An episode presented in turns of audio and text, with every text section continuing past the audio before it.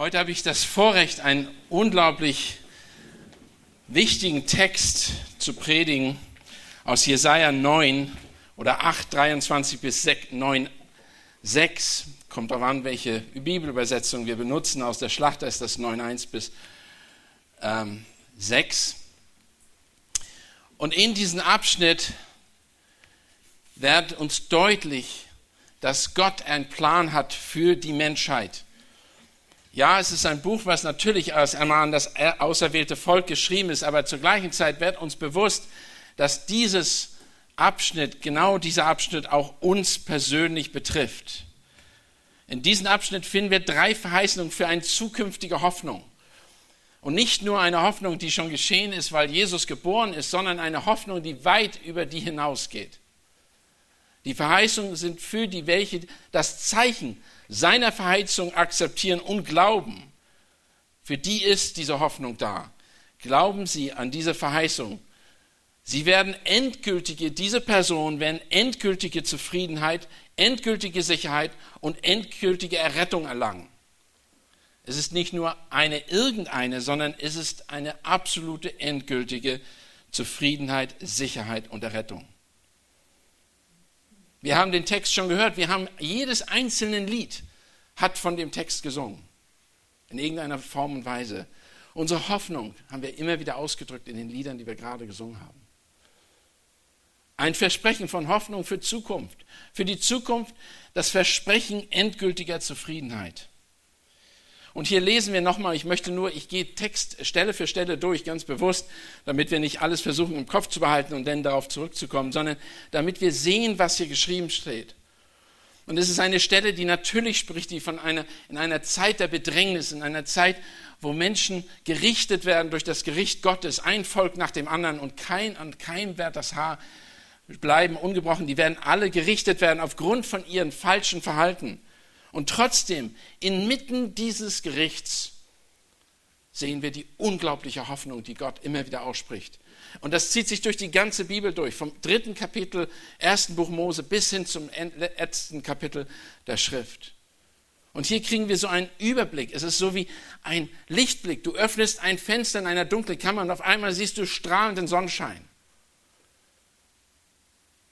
Und hier schreibt Jesaja, doch bleibt nicht im Dunkeln das Land, das bedrängt ist, wie er in der ersten Zeit das Land Sebulon und das Land Naphtali gering machte. So wird er in der letzten Zeit den Weg am See zu Ehren bringen, jenseits des Jordan, das Gebiet der Heiden. Das Volk, das in der Finsternis wandelt, hat ein großes Licht gesehen über den Bewohnern des Landes des Totenschattens ist ein Licht aufgeleuchtet. Du hast das Volk vermehrt, hast seine Freude groß gemacht. Sie werden sich vor dir freuen, wie man sich in der Ernte freut, wie die Sieger jubeln, wenn sie Beute verteilen. In diesem Abschnitt lesen wir, dass alles, was die Welt verursacht hat, weggetan wird, entfernt wird. Finsternis, Dunkelheit, Bedrängnis, Unterdrückung werden weggetan. Es wird keine Finsternis mehr geben, sagt er hier. Doch bleibt nicht im Dunkeln. Die Nation bzw. die Länder werden hier als eine personifiziert. Sie wird von der Finsternis konfrontiert und in der sind wir konfrontiert, von einer hinterlistigen Welt sind wir konfrontiert. Und davon spricht er und deshalb sagt er, daraus werdet ihr rausgerissen aus dieser hinterlistigen Welt die in beständiger Dunkelheit ist. Sie selbst und sich selbst und den Konsequenzen der Sünde äh, ist sie überlassen worden, diese Welt und die Erde, in der wir leben. Eine Welt, die sich selbst zerstört durch die Sünde, in der wir, das uns wohl bekannt ist. Doch all das kann sich ändern, wenn wir auf Gottes Erlösung vertrauen, wenn wir ihm glauben.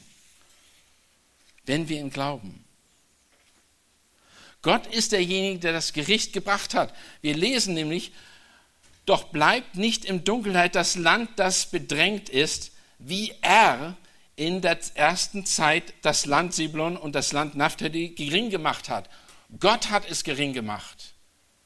Niemand anders. Aber gleichzeitig hat er auch den Ausweg geschaffen. Keine andere Nation hat so viel Verachtung erlebt wie das Land Israel. Ich weiß nicht, was ihr wisst über das Land Israel, über das Volk Israel, über das Volk, wo das auserwählte Volk lebt, aber kein Land, kein Volk hat so viel ertragen müssen, wie sie ertragen und noch ertragen werden. Und ihnen wird an erster Stelle natürlich gesagt, doch bleibt nicht in der Dunkelheit das Land, das bedrängt ist. Was für ein Hoffnungsschimmer. Warum sind sie denn bedrängt? Warum ist dieses Volk bedrängt? Und wir können das gut auch auf uns beziehen. Warum werden das Volk, das auserwählte Volk bedrängt? Erstens ganz klar, wegen Satans Verachtung. Er verachtet es. Und damit sie der Wahrheit nachfolgen. Sie sind, sie sind dafür verantwortlich. Es wird bedrängt und die Begründung ist, die Bedrängnis ist und dieser, dass sie auch die Wahrheit sehen. Zachariah schreibt da folgendes, sie selbst sind die Gegenstand der Verachtung gewesen. Und es soll geschehen, wie ihr ein Fluch gewesen seid unter den Heidenvölkern, sagt er, O Haus Juda, O Haus Israel, so will ich euch erretten, dass ihr ein Segen werden sollt. Fürchtet euch nicht, sondern stärkt eure Hände. Es wird deutlich, dass Gott das alles zugelassen hat, auch um sich selber zu verherrlichen. Und was hier hervorgehoben werden sollte, ist Gott ist eben derjenige, der, der den Fluch über das Land brachte. Niemand anders. Und Sebulon und Naphtali, das ist, sind die nördlichen Bereiche Israels, von Israel. Sie, sie erleben zuerst die Macht und den, den, die, den Hass der Assyrer, die auf sie eingestromt sind. Naphtali war zum Nordwesten von Seger Nezareth, Sebulon, circa 16 Kilometer davon. Sie waren genau auf der Strecke, wo die Assyrer einfallen würden auf das Land und eingefallen sind und auch noch einfallen werden. Und das ist, sie haben, waren so bekannt für ihre terroristischen Anschläge, für ihr Verhalten, das so wirklich erschreckend war, wenn wir das wüssten, was sie alles gemacht haben.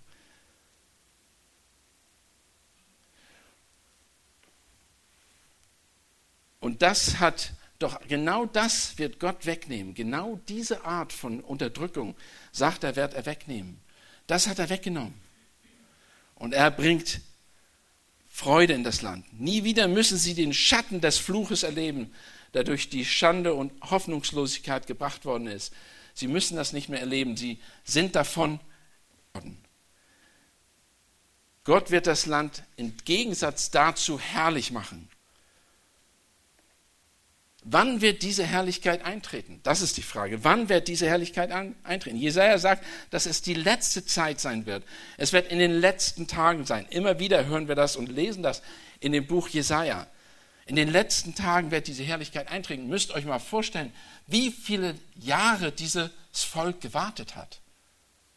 Wo das geschrieben worden ist. Das war ungefähr 600, 700 Jahre vor Christis Kommen. Jetzt sind wieder über zweieinhalbtausend Jahre vergangen. Bis dahin waren schon 3000 Jahre vergangen. Sie haben gewartet. Wir sehen daher, dass es eine Zeit des Gerichts geben wird. Aber danach wird Gott das Land wieder aufrichten. Das ist die Botschaft der Propheten gewesen. Sie werden wieder aufgerichtet werden, dieses Land. Und viele Stellen sprechen davon. In Hosea 1, in Hosea 3, in Hosea 4 oder 5, all da spricht es von dieser Zeit, die kommen wird, wo Gott das Land wieder aufrichten wird. Und er gibt, Gott selbst gibt hier die Zusicherung, Zusicherung endgültiger Zufriedenheit. Und davon sprechen wir hier, von einer endgültigen Zufriedenheit. Er beseitigt die Finsternis. Sie kommt total weg. Diese Finsternis kommt vom Woher kommt die Finsternis? Das ist erstmal die erste Frage. Woher kommt denn die Finsternis in dem Land? Woher kommt die Finsternis in unserem Land? Es ist nicht nur eine Finsternis, die von außen kommt, sondern es ist auch eine Finsternis, die von innen kommt. Die Finsternis von fehlender Wahrheit. Und das Licht wird als die Wahrheit bezeichnet, gesehen. Denkt an Johannes Evangelium, das erste Kapitel. Und das Licht kam in die Welt. Was wird also passieren? Was wird geschehen? Gott sagt, dass das Volk in der Finsternis wandelte. Israel wird ein großes Licht sehen, hier steht da. Sie werden ein großes Licht sehen. Nicht nur ein kleines, sondern ein großes Licht werden sie sehen. In Vers 1. Das Volk, das in der Finsternis war, hat ein großes Licht gesehen. Warum müssen sie das sehen? Weil sie eben im Dunkeln waren. Und wir sind genauso aufgerufen, dass wir ablegen, dass die, alles, was gegen die Wahrheit ist, es geht nicht nur um äußere Dunkelheit, wie ich sagte, sondern um innere Dunkelheit. Was macht uns denn so dunkel? Was lässt uns denn nicht die Wahrheit erkennen? Unsere Selbstsicherheit, die im krassen Gegensatz dazu steht, unser Vertrauen allein auf Gott zu setzen und nicht auf unseren eigenen Verstand? Lust, die Augen für die Nöte des anderen zu verschließen, Gott ausgrenzen und sein eigenes Verlangen wollen wir, wir wollen lieber unser eigenes Verlangen erfüllen? Reichtum, der den Vertrauen auf Gott ersetzt und sich Reichtum ins Herz schließt, wo die, wo die Bibel sagt, wo Motten und Rost es zerfressen? Aber das ist Blindheit. Oder zum Beispiel Lehren, die Evolutionstheorie, der das Wirken Gottes übersieht. Diese Lehre übersieht das Wirken Gottes. Sie nimmt das aus. Sie sagt das, oder sie, sie setzt, sie steht im genauen Gegensatz zur Schöpfungslehre. In der Schöpfungslehre wird deutlich, dass der Zerfall durch die Sünde der Natur auftritt. Wir missachten das und dadurch sind wir natürlich in Dunkelheit. Oder die Psychologie, die den Menschen ins falsche Licht stellt, weil sie behauptet, dass der Mensch im Grunde gut ist und sich selbst helfen kann. Wohingegen Gott eindeutig offenbart hat, alle Bereiche unseres Lebens zu jeder Zeit sündhaft sind, total verdorben. Eine der jetzigen im Moment so gravierenden Themen ist die ganze Gender-Sache oder die Sexualrevolution, könnte man sagen, die mittlerweile so weit geht, dass nichts verboten ist, egal mit wem du es treibst. Hauptsache, es befriedigt dich und macht Spaß. Doch Gott hat uns, hat den Menschen bestimmt, dass ein Mann und eine Frau füreinander das ganze Leben aufopferungsvoll dienen. So hat Gott es bestimmt und das ist und das ist tatsächliche, wirkliche Leben, nicht das Missbrauchen von dem anderen Menschen. Also erkennen wir, wie wir als Menschen dieser Welt, dass wir von innen Dunkelheit erleben, weil wir die Dinge nicht mehr mit Gottes Augen sehen? Wir sehen nicht mehr, was der wahre Grund unseres Lebens ist. Gott zu lieben und unseren Nächsten zu lieben. Gott hat uns geschaffen, um ihn anzubeten und nicht nach der Lust unserer Augen zu, zu leben. Lass mich das mal klarstellen. Wir le lesen hier nicht, auch nicht in diesem Abschnitt von irgendeinem schlechten Arbeitstag, den wir haben. Es geht um eine wesentlich mehr. Es geht um den Menschen, der in der Finsternis ist, von innen und außen, konstant, andauernd. Und Gott reißt ihn da raus.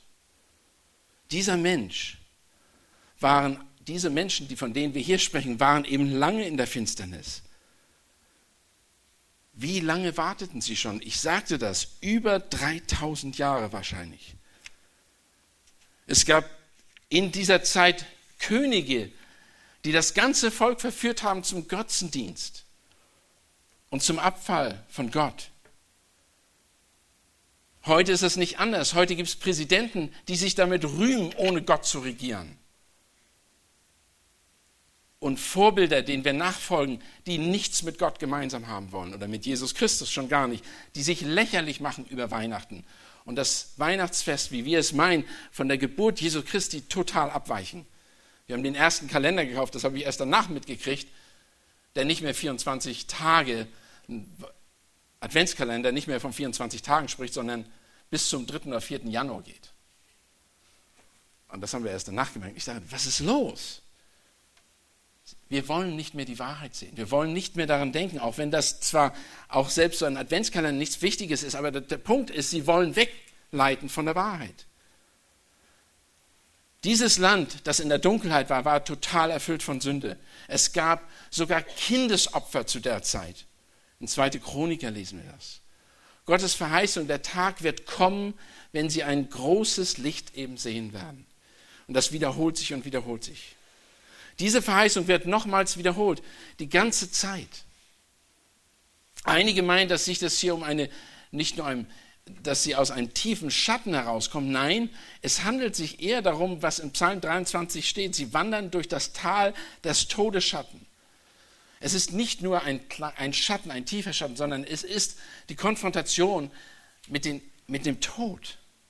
Der Gedanke ist also, es ist sehr, sehr finsternis, finster, wo sie rauskommen. Aber genau das ändert sich mit dem Kommen des Messias. Da wird das Licht leuchten. Mit der Geburt dieses Kindes, da wird das Licht leuchten. Christus, das verheißene Kind und Retter, ist derjenige, der das Licht in Land bringen wird. Matthäus 4, Vers 12 bis 16 sagt folgendes. Als aber Jesus hörte, dass Johannes gefangen gesetzt worden war, zog er weg nach Galiläa. Und er verließ Nazareth, kam und ließ sich in Kapernaum nieder, das am See liegt, im Gebiet von Sebulon und Naphtali, damit erfüllt würde, was durch den Propheten Jesaja gesagt ist, der spricht das Land Sebulon, das Land Naphtali am Weg des Sees, jenseits des Jordans, das Galiläa der Heiden. Das Volk, das in der Finsternis wohnt, hat ein großes Licht gesehen. Und denen, die am, im Land des Todesschatten wohnten, ist ein Licht aufgegangen. Das ist Weihnachten. Warum? Das erste Kommen ist damit deutlich geworden, aber es gibt ein zweites Kommen, ein entferntes, das Entfernen sämtlicher Feinde, von denen auch hier die Rede ist. Dann wird die Finsternis ersetzt werden mit der Wahrheit. Leid wird beseitigt werden. Eine Verheißung, die wir an vielen Stellen eben dieser Bibel auch wieder finden, dass Leid weggetan wird. Dreimal verspricht Gott, dass er das Leid wegnimmt und durch Freude und Dankbarkeit ersetzt zu diesem Volk.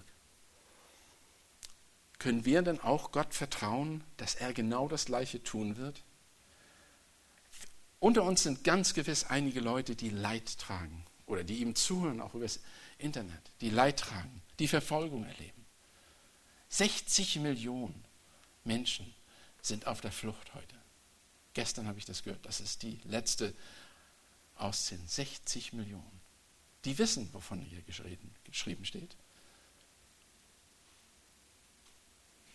Der zentrale Punkt ist, nur für die, die Gottes Verheißung, verheißenen Retter glauben, die an ihn glauben, die werden das erleben,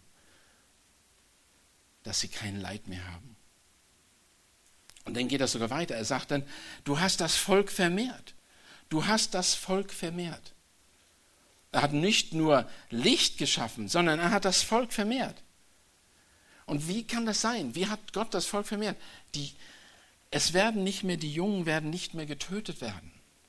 Für uns kaum vorstellbar, weil wir uns etwas nicht unmittelbar erleben, aber es ist wahr für diese Millionen Leute, die geflohen sind. Viele ihrer jungen Männer sind ihnen entnommen worden, um in den Krieg zu ziehen und sie haben sie nie wieder gesehen.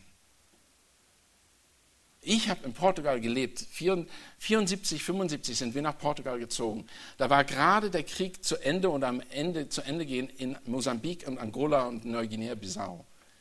Und die ganzen jungen Männer von Portugal, die meisten sind umgebracht worden. Viele von den Familien, da waren nur die Jüngeren noch da, die in meinem Alter waren. Alle anderen waren tot. Und wer konnte, hat seine Kinder zurückgehalten. Die verstehen sowas, wenn es heißt, das Volk wird vermehrt, weil Gott Frieden schafft und dadurch nicht mehr die Kinder entrissen werden aus den Händen der Eltern und der Familien. Von Generation zu Generation haben diese Menschen erlebt, wie ihre Familien durch Feinde umgebracht worden sind.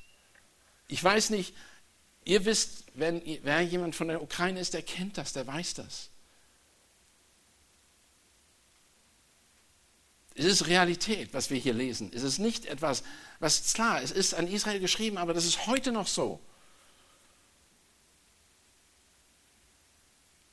All das wird sich aber ändern. Gott wird das Volk mehren, sagt er. Und ich werde sie aus dem Land Ägypten zurückführen und aus Assyrien sammeln und sie in das Land Gilead und auf den Libanon bringen. Aber es wird nicht Raum genug gefunden werden für sie. So viele Menschen wird er zurückholen. So viele Menschen. Was sehen wir hier? Gottes Verheißung endgültiger Zufriedenheit. Endgültiger Zufriedenheit und natürlich auch Sicherheit. Die Freude wird zunehmen. Sie wird, so, sie wird groß werden. Freude, Wohlgefallen, Vergnügen, all das wird kommen. Das Gott hat das versprochen. Gott selber wird diese Freude bereiten, nicht jemand anders. Die Freude ist in ihm. Deshalb singen wir diese ganzen Lieder. Deshalb singen wir sie. Die ist nicht, weil wir uns hier treffen, sondern die ist in Jesus Christus.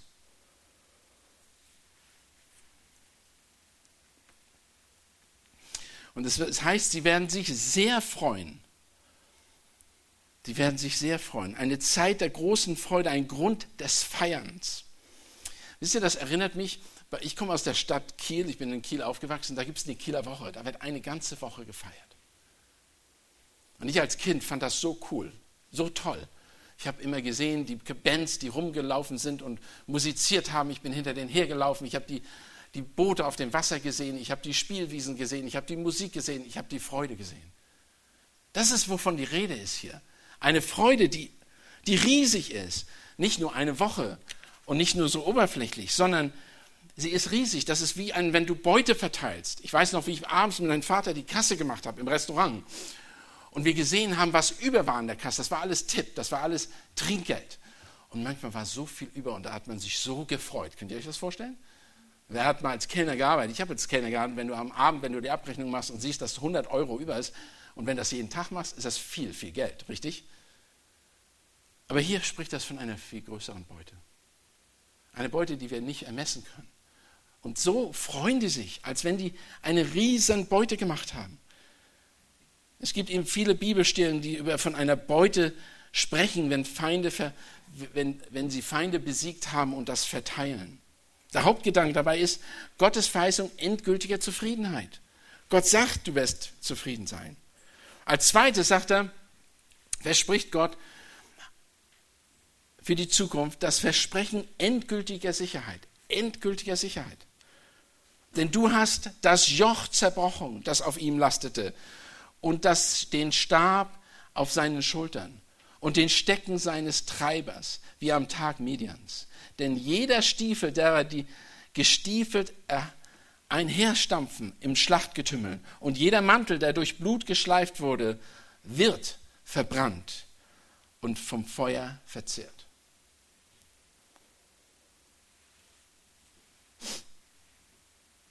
Was brauchen wir? Wir brauchen einen Gott, der die Feinde besiegt. Wir können es nicht. Wer von uns bildet sich ein, dass einer der Machthaber dieser Welt Frieden schaffen kann?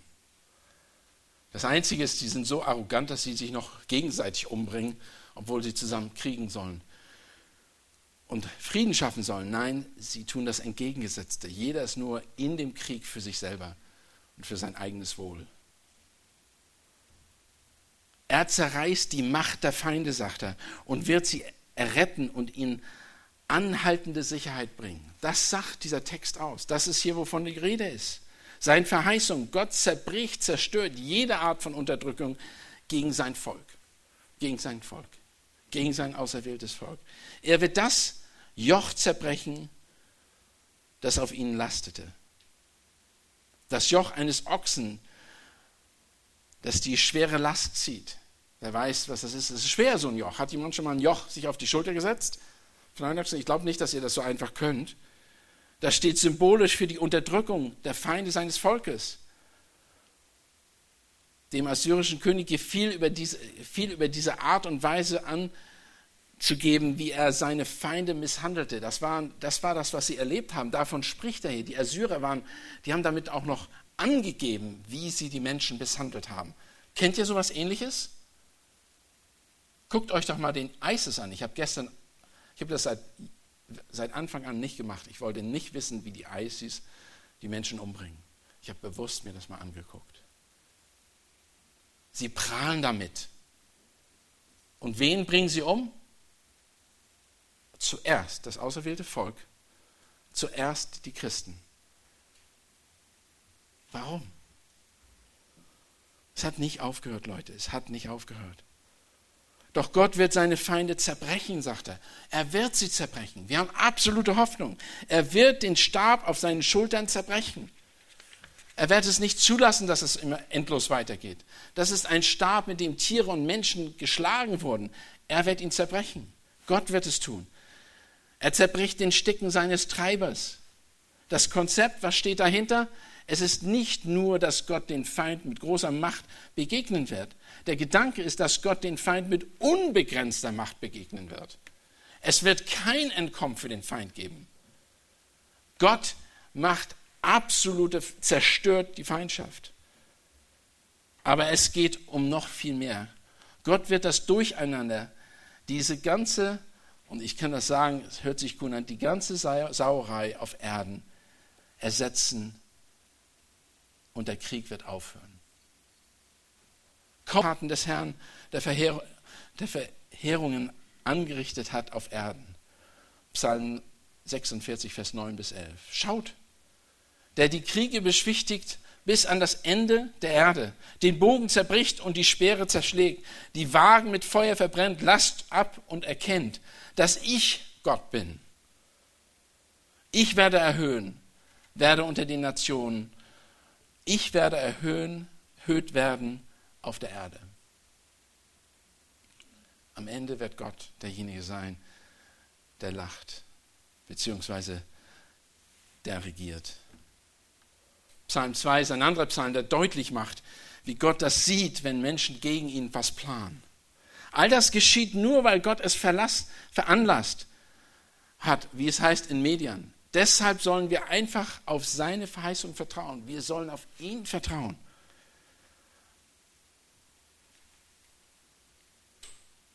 Gott macht hier auch eine Anspielung darauf in diesem Abschnitt, dass der Krieg ganz und gar aufhören wird. Könnt ihr euch das vorstellen? Ganz und gar aufhören wird, Krieg? Ein Land, das durch nur Frieden regiert wird? Selbst die Stiefel werden verbrannt. Das ist nur die Schuhe, die werden verbrannt des Kriegers, die die Menschen umgebracht haben, sie unterdrückt haben, die werden verbrannt. Selbst das ist das kleinste oder geringste eines Kriegers, was er anhat, sind seine Schuhe. Alles wird zerstört, was an Größe und Ansehen bestehen könnte, gegen Gott. Selbst der Mantel, der im Krieg getragen wurde und von Blut durchdrungen ist, wird verbrannt. Den gibt es nicht mehr.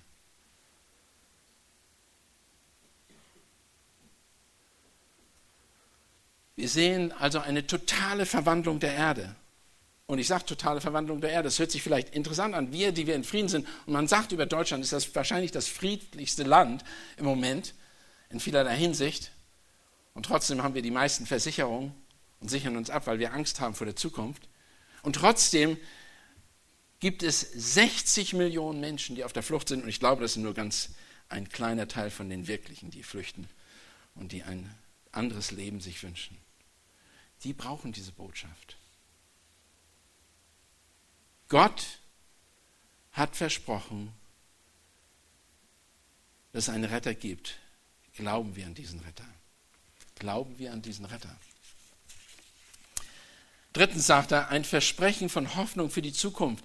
Das Versprechen endgültiger Rettung durch ein Kind von Gott gesandt, den Unterdrückten Erlösung zu bringen ein Kind von Gott gesandt, den Unterdrückten Erlösung zu bringen. Und diesen Verse kennen wir alle sehr gut.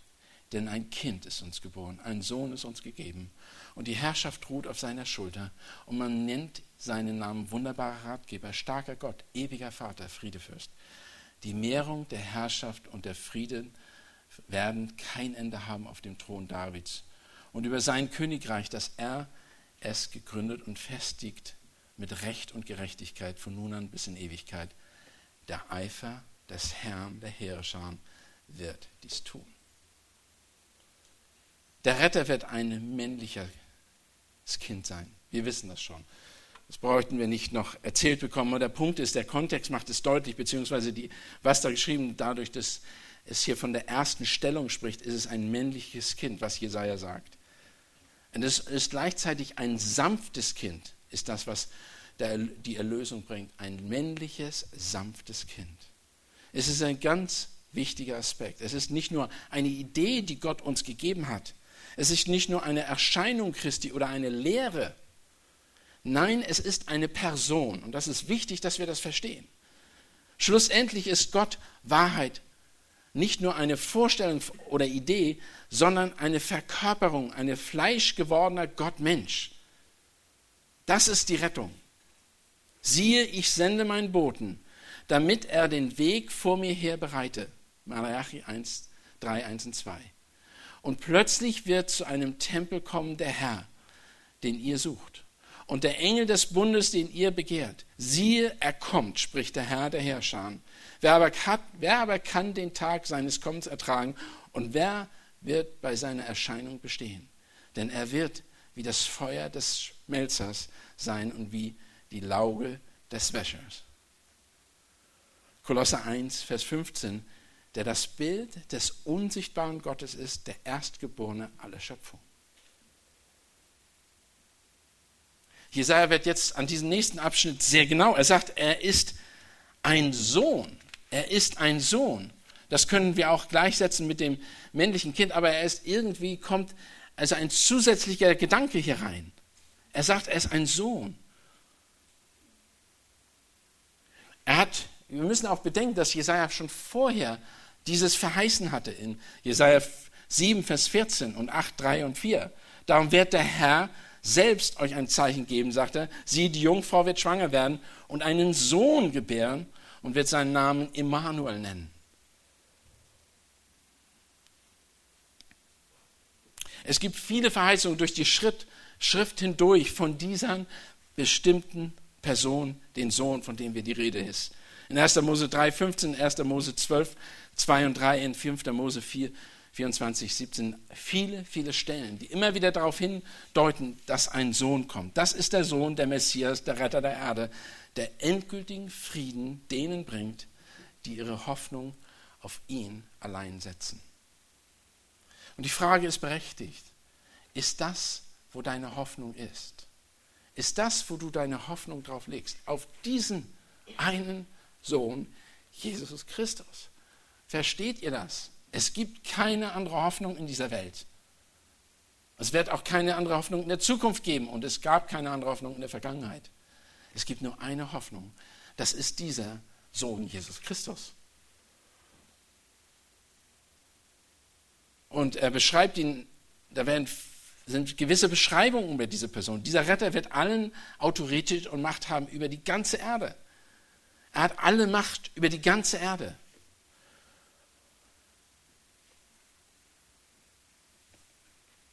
Und hier steht, denn ein Kind wird uns geboren, ein Sohn uns gegeben und seine Herrschaft ruht auf seinen Schultern. Er hat absolute Autorität und die Herrschaft ruht eben auf seinen Schultern, wie eines Königs. Diese Person ist nicht einfach nur ein Mensch aus irgendeiner Beschreibung, sondern er ist, er wird beschrieben als ein Retter, ein Messias, ein König, ein endgültiger Retter, weil er mit, Weiß, mit der Weisheit Gottes kommt. Und Weisheit Gottes ist auch mit dem Licht Gottes. Er kommt mit der Weisheit Gottes. Er kommt nicht mit irgendeiner Weisheit, sondern es heißt hier ein wunderbarer Ratgeber, wunderbarer Ratgeber. Und das ist interessant, diese Stelle, wenn es von wunderbaren Ratgeber spricht, dann ist es nur, es, spricht das immer nur von Gott. Diese Bezeichnung wird nur von Gott, für Gott benutzt. Und er ist wirklich einer, der berät mit Wundern, übermenschlichen Dingen, die wir nicht begreifen können. Er kann diese Dinge sogar beraten. Er ist ein außergewöhnlich. Dieses Kind kommt eben mit der Weisheit Gottes. Dieser Begriff wunderbar ist eben kann man wirklich nur wörtlich übersetzen mit Wunder. Es ist, wie gesagt, kein normaler Mensch. Er ist ein Fleisch, der fleischgewordene Gott, Messias, der König, der den Rat Gottes bringt. Er bringt den Rat Gottes. Ist das nicht genau das, was wir brauchen? einen weisen König, der außerhalb des Fluches der Sünde lebt und uns von ihr befreit? Ist das nicht, was wir brauchen? Wen denn sonst? Wen brauchen wir sonst? Können wir uns vielleicht selber erlösen? Jeder von uns weiß, dass wir dazu unfähig sind. Keiner kann das außer Gott selbst. Ich würde niemals hier stehen und sagen, ich bin ein guter Mensch. Ich bin so böse wie jeder andere, wenn Gott oder Jesus Christus mein Leben nicht verändert hätte. Genau, genauer kann das wohl auch niemand sagen. Keiner von uns kann sagen, dass er sich selbst erretten kann. Viertens wird über diesen Person gesagt, über dieses Kind, das geboren wird. Dieses Kind, dieser Retter bringt endgültige Errettung, weil er selbst Gott ist. Genauer, dieses sanfte Kind ist der allmächtige, der starke Gott, wird hier gesagt. Er ist ein starker Gott. Starker Gott. Diese Bezeichnung in der Schrift gebraucht wird, bezeichnet es sich jeweils immer nur auf Gott. Es wird immer nur von Gott hier die Rede ist die Rede. Also, dieses Kind ist Gott, Beschreibung. Und als nächstes wird er gesagt, er ist ein ewiger Vater. In der Vergangenheit wurden auch Könige oft gesehen als der Vater der Nation. Und so ist es bloß, er ist nicht irgendein König, sondern er ist ein ewiger König. Er ist ein ewiger Vater, ein ewiger, der Bestand haben wird. Er ist der König der Welt. Er ist der ewige Vater. Und dann wird noch gesagt, er ist ein Friedenfürst, ein Friedensfürst. Er bringt Frieden in ein durch Krieg verfolgtes Land. Er bringt Frieden in ein durch Krieg verfolgtes Land. Ist das nicht auch das, was wir als die Welt jetzt brauchen? Frieden? wo Krieg, Hass, Konflikt und Kämpfe walten. Wir brauchen Frieden. Dieses Kind bringt diesen Frieden. Jesaja 32, Vers 17 sagt folgendes: Und das Werk der Gerechtigkeit wird Frieden sein. Und der Ertrag der Gerechtigkeit Ruhe und Sicherheit in Ewigkeit.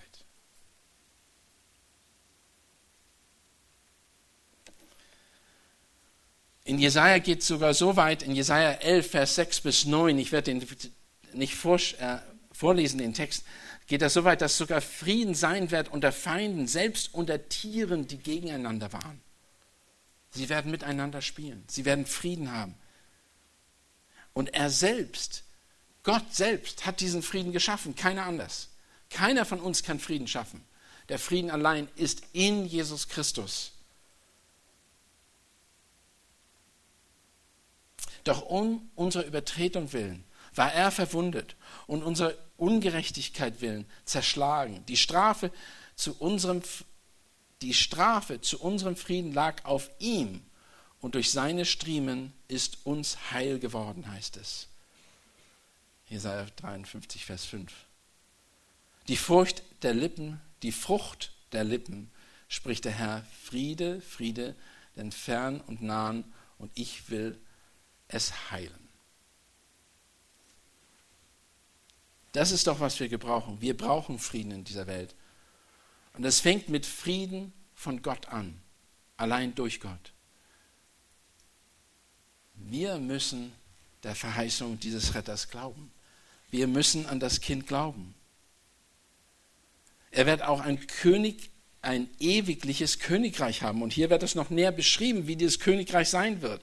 Er, sagt, es hat viele, viele Bestandteile, aber ich glaube, es sechs Bereiche wird er aufziehen. Es ist ein mächtiges Königreich, sagt er. Die Mehrung seiner Herrschaft und seine Frieden wird kein Ende haben. Und auf dem Thron Davids und über sein Königreich, das er gegründet und festigt mit Recht und Gerechtigkeit von nun an bis in Ewigkeit. Von nun an bis in Ewigkeit. Der Eifer des Herrn, der Herrscher, wird dies tun.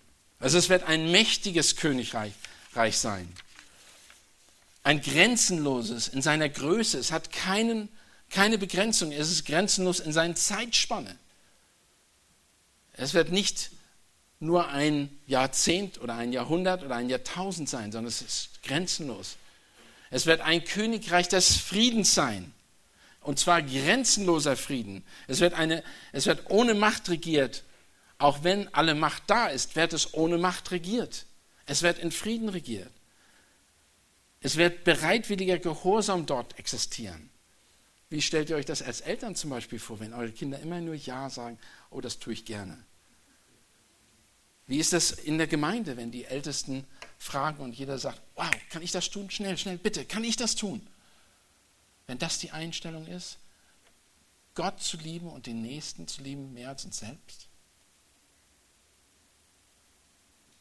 Es wird ein König sein, Königreich des Versprechens sein. Und zwar das Versprechen, das Bündnis Davids anzuhalten, das Gott mit David gegründet hat. Dass er, er hat ihm den, den Thronfolger versprochen und das wird er tun. Es wird ein reines Königreich sein. Es wird ein Königreich sein, das gefestigt wird und erhalten wird durch, durch, und gekennzeichnet wird durch Gerechtigkeit und Recht. Es gibt keine Korruption, keine verkehrte Macht. Wenn du was kaufst im Laden, dann ist es genau das, was da draufsteht. Und da wird nicht gehandelt, weil jeder Betrag, jedes, alles, was es da ist, ist so, wie es sein soll. Du kannst vertrauen, ein Mann ein Wort. Und eine Frau ein Wort natürlich auch. Es ist ein dauerhaftes Königreich. Es wird bestehen, es bleibt, wird nicht zu Ende gehen. Niemand sonst hat die Rolle erfüllt als der ewige König, das ewige Königreich, äh, was Jesus allein erfüllen kann. Kein anderer Mensch hat dieses ewigliche Königreich, von dem hier die Rede ist, erfüllen können. Es gab Könige, aber keiner, der ewig war. Es ist eine unendliche Zeit, von der hier gesprochen wird. Und dann heißt es, es ist ein leidenschaftliches Königreich. Gott selbst wird ein, sein Königreich in Gerechtigkeit erhalten, weil er um das Recht eifert. Lest euch mal durch. Der Eifer des Herrn, der Herrscher, wird dies tun. Er sagt, ich tue es. Und könnt ihr euch den Eifer Gottes vorstellen? Er ist, man, wird, man sagt, dass er ist eifersüchtig in der Hinsicht, er, er eifert um seine Ehre. Hier geht es nicht um menschliches Verhalten, sondern um Gottes Verlangen, um seiner Wahrheit willen, um seiner, seines Rechts willen und um seiner Heiligkeit willen. Es geht um Gottes Ehre und darum eifert er. Okay, jetzt lasst uns mal da überlegen, wenn wir das, das ist, wovon hier die Rede ist. Denn ein Kind wird uns geboren, ein Sohn wird uns gegeben und die Herrschaft ruht auf seinen Schultern. Und man nennt seinen Namen wunderbarer Ratgeber, starker Gott, ewiger Vater, Friedefürst. Die Mehrung der Herrschaft und sein Frieden wird kein Ende haben. Auf dem Thron Davids und über sein Königreich, dass er es gegründet und festgefestigt mit Recht und Gerechtigkeit von nun an bis in Ewigkeit. Der Eifer des Herrn, der Herrscher, wird dies tun. Von der Schrift her ist ganz deutlich, es wird passieren. Also was ist Gottes Versprechen an uns? Ist das irgendein Programm? Ist es irgendein System oder ein Konzept? Nein, es ist eine Person, Jesus Christus. Wir müssen uns ganz ihm anvertrauen. Vertrauen wir dem verheißenen Kind. Vertrauen wir, dass er dieses tun wird. die Frage ist, glaubst du das? Und lebst du dem entsprechend diesem Glauben. Lass mich beten. Vater Gott,